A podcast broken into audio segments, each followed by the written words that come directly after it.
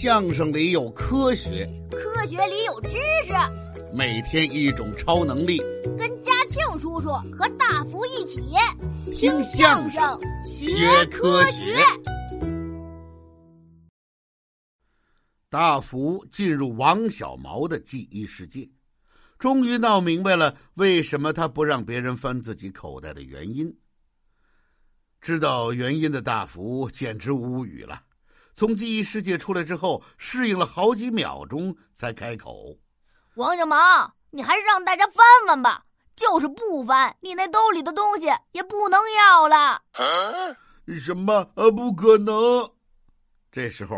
王小毛松手，低头，小心翼翼的要看自己的口袋。可是旁边的小九突然一把伸了进去，手指头勾住了口袋底部，往外一拉，整个口袋就翻出来了。只听哗啦一下子，稀里哗啦的掉了一地。大家都围过来一看，全都乐了。原来是一裤袋的干脆面渣渣。王小毛，你这是干啥呀？裤子口袋都成了粮食口袋了。此时的王小毛大嘴一咧，简直都要哭出来了。呃，我的干脆面呢？行了，别哭了，你这是闹的哪一样啊？今天妈妈给了我两块钱买零食，我就去小超市买了一包干脆面。吃了一半，你们就喊着要玩木头人，我舍不得干脆面呢。那干脆面最底下的渣渣和调料面最好吃了。哎，你这点说的倒是挺对的。那干脆面每回的最后一口是最香的啦。一旁的娄一放也高兴地说：“没错没错，要是我，我也舍不得。”呵呵呵呵，你们也喜欢吃干脆面的渣渣呀？那绝对是当然的啦。我们下回一起吃哈。好啊，好啊。这时候，大福突然喊了一句：“别笑了，我们这破案呢。”王小毛接着说：“这还说啥呀？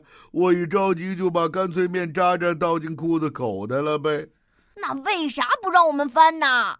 这还不明白？”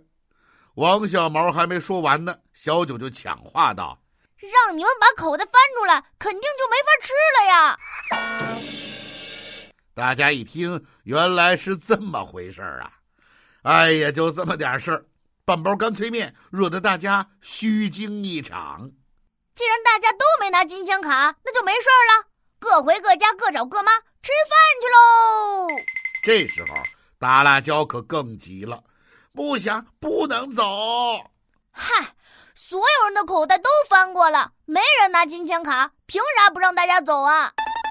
那那我的金钱卡就白丢了。那你还要怎样？我我我我用五张银钱卡和一张紫钱卡换的，就这么丢了，我也太倒霉了吧？谁呀？这时候，大辣椒朝娄一放说：“娄一放，要不然你把那几张卡片都还给我吧。”娄一放一听就急了，连忙捂好了自己的裤子口袋。凭什么呀？咱们换完了卡片，这些卡片就是我的了。旁边的小九一看这架势，更不乐意了。大辣椒，你这可不对啊！凭什么你丢了金钱卡，却让娄一放还给你呀？天底下没这样的道理。那那。那我这也太倒霉了吧！金钱卡我还没看过瘾呢。娄一放，哎，要不然，呃，你只把银钱卡退我，紫钱卡送你了。不行，那就呃退我四张银钱卡，三张，呃，实在不行，呃，两张，两张总行了吧？你就可怜可怜我吧。大辣椒揪着娄一放的袖子耍起赖皮来。娄一放也有些心软了，但这个时候，大福心想：不对，大辣椒有问题。哎呀，我的好家伙！大福又一次进入了大辣椒的记忆世界，进度条往回拉，一直拉到了他把金钱卡放进上衣口袋的时候，又往后高速的快进，直到大辣椒和小伙伴们在最后的关键一局一起摔倒。起身后发现金钱卡丢失，都没有发现任何问题。大福又来回的看了几遍。很快，超能力一分钟的时间到了。大福从超能力状态退出来之后，自言自语道：“不对呀，怎么不对了？我刚看到大辣椒的做法，似乎觉得有问题。有什么问题啊？我怀疑是大辣椒自己偷了金钱卡。他自己？你是说他监守自盗？”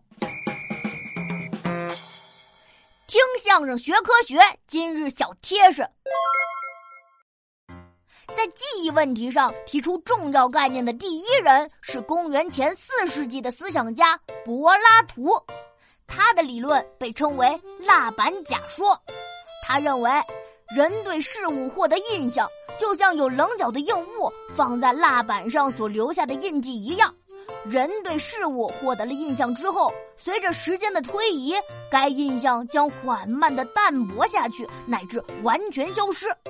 这种学说虽然也不完善准确，但还是影响了后来的很多人。嘿，好了，今天先说这么多，咱们下回接着说。